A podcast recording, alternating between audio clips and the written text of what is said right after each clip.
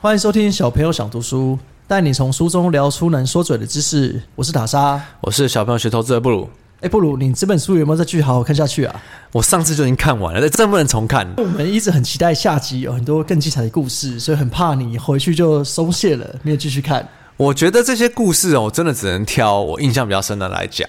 如果要听更多的话，或许你可以留五星评论，叫我们唱安口曲之类的。好，那我先看你现在表现，如果表现不错，我就推大家再听一次，我们再录一集。今天是以库克为主了吗？对，上一集讲了铁三角的一角的艾弗，这一集要讲库克了。库克大家都以为他跟他很熟，其实库克在接班之前更没有人知道他，大家反而还觉得艾弗很有名我。之前只听过库克这个人，知道他有接班，会觉得说这个人压力一定很大。可其实他的背景跟他的办事风格，其实我是不太知道的。库克跟艾弗的个性就是非常反差。我们上一集有提到一点嘛，艾弗他是一个热情奔放的创作者，他是很有创意的，他喜欢设计的，他是呃需要热情去支持。但是天平的另一端就是库克，库克是一个像鬼一般的管理者。所以他是很严肃、很严格的个性嘛。我念好了，塔莎。如果今天是你老板，一个是他不爽，他劈头骂你的那种，你会觉得他比较奇葩，还是不讲话盯着你看？我比较怕不讲话盯着我看，为什么？因为他骂我，我就知道说，哎、我错在哪。可不讲话盯着我看的时候，其实我可能做错很多事情。 我想说，哇，你到底知道哪一件、 啊？ 就是我可能有十件事情都错，你这样我很想一次把它全部讲出来。 然后边边讲了一件，就是他原本没有讲对的，对自己对一直对爆对雷是爆雷这样。对，库克就那种他会不讲话，然后全部的会议室就是安静，他也不知道他下一步要讲什么，我觉得这个那种冷暴力蛮可怕的。冷暴力对，然后他可能会冒出一句啊，就像是那种男朋友或女朋友啊，女女生通常比较会，就是吵架的时候不讲话，对，或者说你知道你哪里做错了吗？听到这句话， 我就快聊出直来接开始冒冷汗。 你开始冒冷汗。对，库克他就是不讲话，隔段时间就蹦出一句：“你这些数字会让我想从旁边窗户直接跳下去。 哇，他讲话这么鸡掰的，然后这这么奇怪， 这么鸡掰。对，所以跟贾博士是完全相反的，这样想起来，我还宁愿直接被贾博士骂宁。愿直接被骂，直接被骂呃是对是，说对不起呃对，被骂只要对不因为起，对道不起歉很，容易 嘛，他只要一骂我就立刻道歉。那可是他就不讲，我连我错在哪，我真不知道从何道歉起哎、。真的是哎、所以如果是女朋友们，你要霸气男朋友，直接骂，大家不要知道发生什么事。对，你就骂的很难听，当狗在干你 OK，可是至少他知道他错在哪。 对对对他的个性是这么硬，他的个性是很硬的，他管理上他最相信的就是库存是邪恶的。他是有碰到什么难关让他有这样的想法吗？有啊，我给你几个故事。库克刚去苹果没有多久，他在管理苹果的供应链，然后有一个很有名的会议在新加坡。那时候，苹果的团队就在跟库克开会讨论说，要怎么把我们一年的周转率，因为那时候主要是卖苹果电嗯脑嘛、i p h o n e 还没出，要怎么从一年的周转率从八次提升到二十五次，这算提高很多了嘛？对对，不对？三倍这个是三倍啊！！库克就问，那你要怎么把它提升到一百次？你说二十五次还不够，要到一百不够。对，然后那个报告的主管就说啊，我早就知道你会问这个问题了，我早就预料到你会提升到一百次了，或许我们可以这样这样这样做。然后库克就是很冷静的，默默的又说：“那如果我们要提升到一千次呢？这是有点强人所难。怎么可能可以？你会觉得好像就是一个老板，就是讲干话啊讲干话就讲干话的啊。话就是你好一百次，你说你猜得到，那你没有猜到，我现在要改一千次了吧？对，可是后来苹果他们真的做到了，他其实这样讲是他有决心，他觉得有可能做到。他真的觉得有可能做，不是随便乱讲干话的。所以他一开始去苹果最大的工程就是他把那时候一一开始原本好像什么两个月之类的，一六七十天，把它一路降到十天以下，甚至到两天。苹果以后几乎没有库存，是因为他上任开始，他被贾博士挖角去以后才变成这样子的。在贾博士还没过世之前，他其实算是蛮厉害的吧。他就是很屌的，因为他在两千年以后，他不止把苹果的呃代工厂全部都委委外代工了嘛，这我们很清楚嘛，啊就是全部到红海啊、富士康啊这边去代工，自己就没有代工了。他们纯粹就是很多台湾老板喜欢说的压榨这些供应链，这、是他开始的。然后再加上苹果的直营店也也是是库克他开开始的，哦那他他上任也算做蛮多改变的嘛。所以什么管理端、销售端这些全部都是。库克的功劳，这基本上不是贾博士哦，贾博士是设计端跟开发端的天才。其实我对之前库克的想法都是比较负面啊，就是他可能真是个性比较硬、比较急、比较站在商人的这一面。可没想到他实际上有这么多作为是有实际改善苹果的嘛。对，而且很有趣的是，他在来苹果之前的公司，他就已经认识郭台铭了，之前就合作过了。就知道说以后你要找代工厂就找台湾郭台铭就对了。对，找台湾郭台铭，所以他们在二零零一零二，他们开始在找这个亚洲的代工厂的时候，就全部都丢给红海去做。这个线是他开始签的，他他给签的。那我们尤其我们台湾台湾人看着觉得哎、特别有感觉。对，就是代工，我们台湾就是比较厉害了。虽然台湾人老板都会觉得啊，他们是压榨啊，就很没品啊，可是你还是不得不接啦，因为每次只要看新闻说什么苹果概念股都是好的啊，对，不得不说，可是就是从那个时候开始，对，如果你有在看台湾的一些供应链代工的，你都会知道，苹果都是九月开始出新机嘛，那可能可能是第二季就开始生产，因为苹果是想要把新产品的营收一部分放在当年，所以都是九月开始卖。就是从那个时候开始的，所以你看，从贾博士时代，其实销售端啊、管理端啊这些大部分的功劳都要归咎于库克。库克比我想象中在苹果角色更重要，因为其实我本来以为库克只是因为贾博士过世之后不得不接手，可没想到说他其实，在贾博士还在的时候就已经做了很多事情，是对苹果有很大的帮助嘛。所以我才说他们是铁三角啊，他们其中一个都缺一不可。如果库克没有去苹果，苹果早倒了。其实我对库克之前的印象没有这么好，我之前只是以为说你干嘛？你干嘛默默讨厌他、不是因为他的个性就感觉比较硬嘛，是在设计的另外一面。因为我喜欢苹果，就觉得它的设计很棒。那我会觉得说，哦哦，库克是不是站在踩刹车的地方，让苹果的很多进步，他因为成本考量把它踩住？可是这样看起来并不是这样子嘛。没有诶、反而是因为库克的管理，所以贾伯斯跟艾弗才有办法设计出这些东西。真的是铁三角缺一不可。真的是铁三角啊！我就说铁三角不是乱掰 说实的。在，我上次以为你是随便取一个名字就叫铁 三角，所以我还以为想说哇，OK，艾弗，你为了捧他，把他捧成铁三角，我想就算了。你有刚好想到乐器三角铁，刚好想到硬要扯，所以这样听起来，真的库克在苹果是一个很重要的角色。库克非常重要，而且很多人肯定也不知道，他在贾伯斯去世前，他就有担任过临时执行长两次。那是因为贾博士那时候生病嘛，啊因为贾博士生病很多年才去世的嘛，他生病有好有两次都是库克站在执行长的位置，啊，所以那时候也觉得迟早就是他了嘛。啊但是外界都不知道，所以当那你怎么知道的？。我不知道，我是看书才知道 的才知道。我说我就不知道，可是就我那时候还是个小屁孩。好的，那我知道刚刚还是小屁孩，我刚刚才知道的。对对对，所以后面当他要接班的时候，外部不知道嘛，哦大家都会觉得还不知道谁，大家都觉得这为什么是他这是谁啊？明明苹果就跟你刚刚讲的一样，苹果是搞设计的、欸，它是要创新的。你招一个管理管理公司的人这么多，大家都会管，为什么是他接？那时候我也有这样的疑问啊，所以如果这一集早在那时候就上，大家就懂了。你说早在二零一一年吗？就知道说啊，原来库克是铁三角之一，他叫他接手很合理。 对，但是应该有蛮多库克的书一定有写到这些东西，因为他很多细节故事，其实他真的蛮屌，他就是一个这个是我自己称的、鬼一般的管理者，真的就是刚他鬼。你说对于下属来讲，他就像鬼一样嘛？对下属，我觉得他是会让团队和谐的啊、跟贾博士比起来，因为贾博士会让团队竞争，库克会让团队和谐。可是当你跟他报告一些数字什么他不满意的时候，他就跟鬼一样。啊所以鬼一样的管理者是这个时候就出现了。对，所以接班以后更屌，就是大家不都看衰他吗？那他到底要怎么做？贾伯斯实践就跟库克讲了一句话，他说：“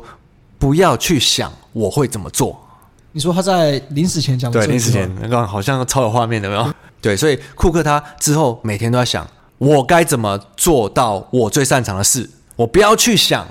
What would Steve do？他不要想说我要接他的班，他要做出自己该做的事情。对，接班以后，库克其实做出非常多自己的风格，他真的没有再回去想贾博士会怎么做。例如说，贾博士是不可能为产品出包道歉的嘛，库克是会道歉的人，库克是会道歉的。记不记得很久以前？如果是果粉，你可能会记得，苹果想要出自己的地图嘛，Apple Map 出包啊，好像把人家的车引导到一个什么奇怪的地方之类的。这个 Google Map 有碰到过吧？哦，真的吗？这个我之前新闻有看过啊，就有人去宜兰玩，那宜兰的路比较不熟，他就用 Google Map 当导航。那我可以想象，在宜兰开车是很舒服的、啊，因为像微风吹来，你可以看到田边的稻子，很像海浪一样在摇摆啊，我是蛮喜欢这种感觉。所以我可以想象，这个人应该也是这样啦，他就是路不熟，就跟着导航放空，然后就开着车寻找稻香的来源，然后也许前面有一个小路，Google Map 比较说，哎，前面可以右转喽，他就右转就掉田里了。这样说起来也算是求人得人啦，因为他最后也是被稻香围绕嘛。所以我是想说，其实不是只有 Apple 有发生这些事情，Google Map 也有发生过。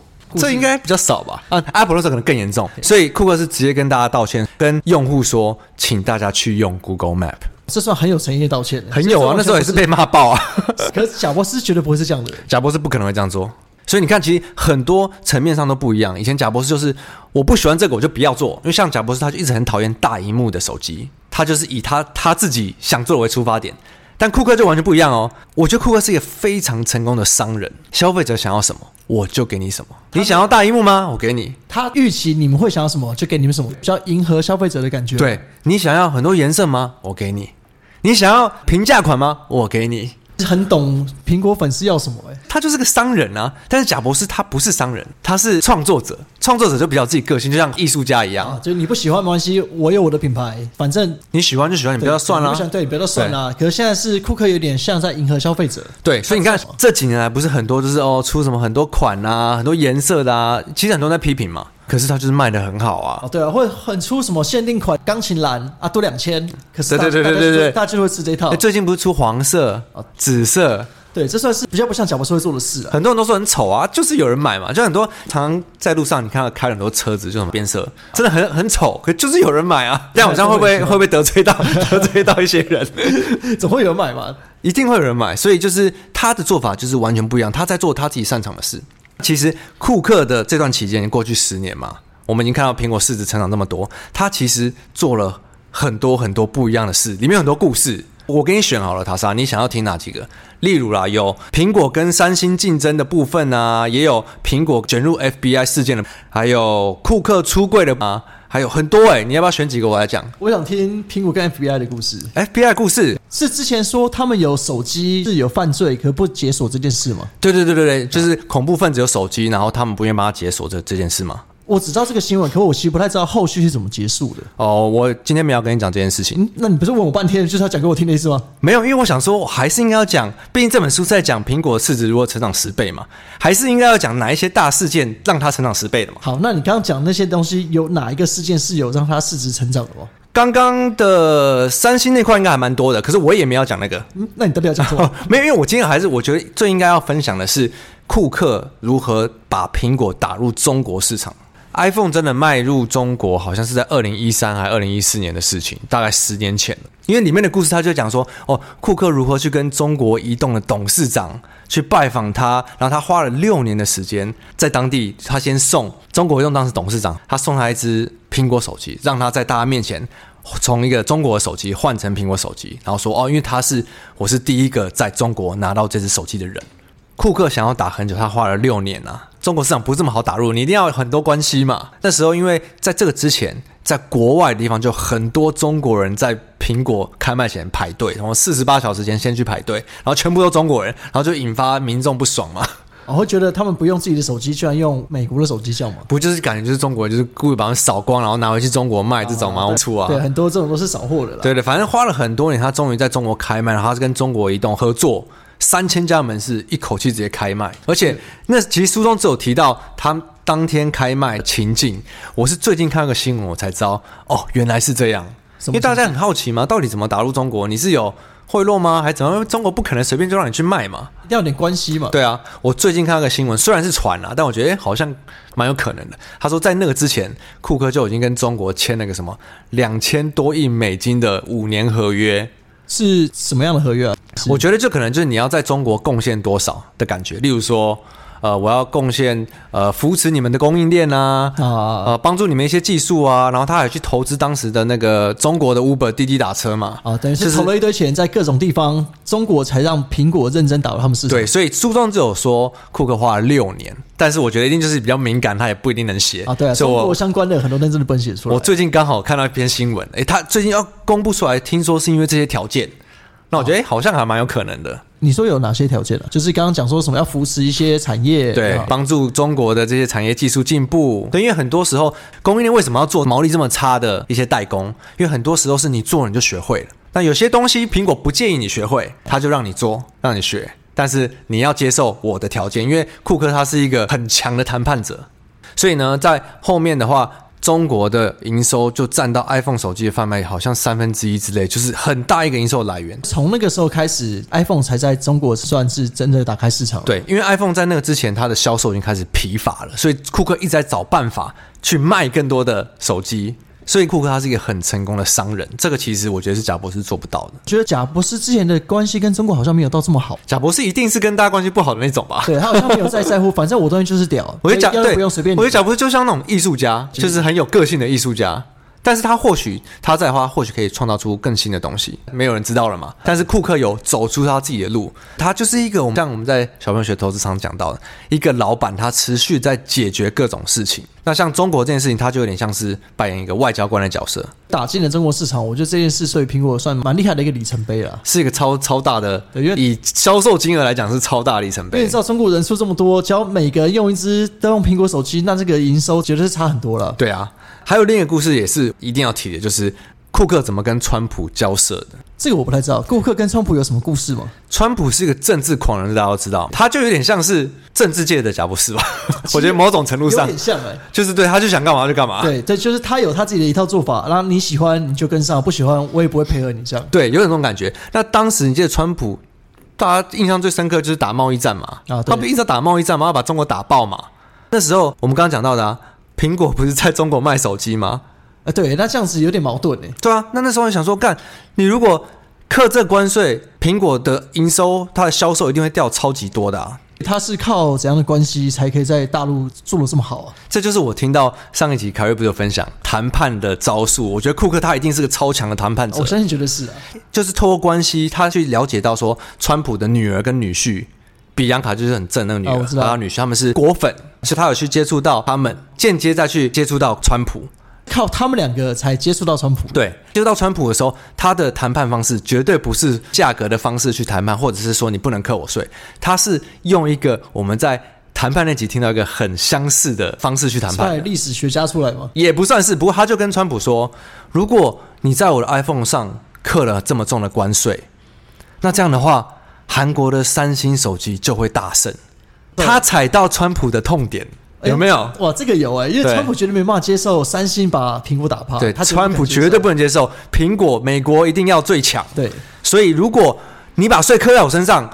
韩国的手机就赢定了。不是所以后来不对吧川普没有在 iPhone 上课税。所以因为他这样就可以打入中国市场。对，所以这样很妙啊！你看，如果当时那个中美贸易出来，不是一定金融圈分析师会说哦，如果课税要怎样要怎样，可是厉害的老板他会解决这些事情，而且你不知道，你没有办法预测他要怎么解决，但他就是有办法解决，知道川普就不想要让三星拿翘，对哇，用这招蛮厉害的。很厉害啊！然后他还甚至跟川普谈，因为那时候川普要说把美国梦，刚刚讲的嗯要把工厂移回美国。让制造什么创业机会之类的啊，所以库克就答应他，我们把好我们其中一个 iMac 的工厂移回美国，要用多少增加什么四十五万的工作机会。他做完这件事，他还说我们要谢谢总统给我们这个机会，所以让川普龙心大悦。库克比我想象中还厉害，我以为他就是比较偏企业家，没想到他这一面算很伤人呢、对，你看他教，他可对以他做外交，他可以做政治，对他把川普捧高高，然后对川普就配合他，所以这样就让库克赢得他是可以自由进出白宫的，他还有川普的电话。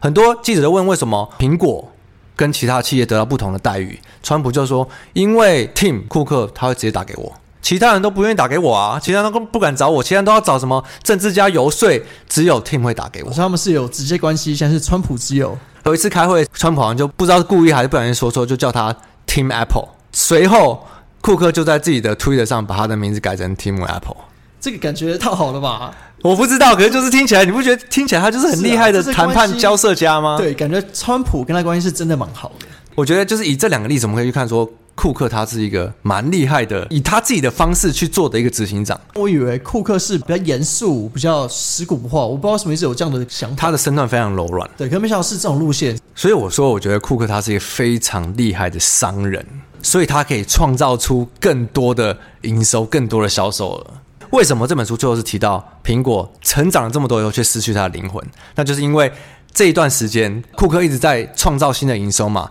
但是艾弗他比较像贾博士，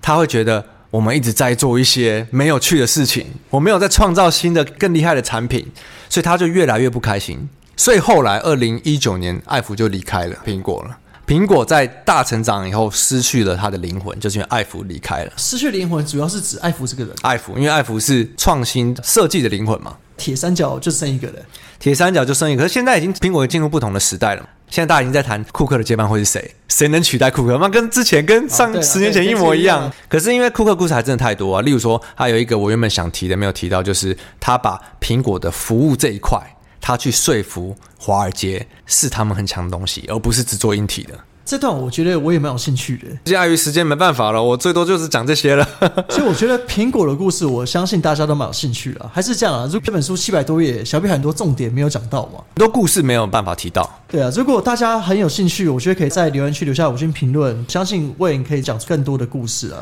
啊，如果大家有 uncle 的话，我或许考虑一下再多唱几首。对啊，因为魏难得看书，至少让他多讲几集吧，要不然看一本书才讲两集，有点可惜。好啊，那就看大家有没有兴趣喽。好吧，其实我听到这，我觉得布鲁斯很想要再讲一集啦，只是他就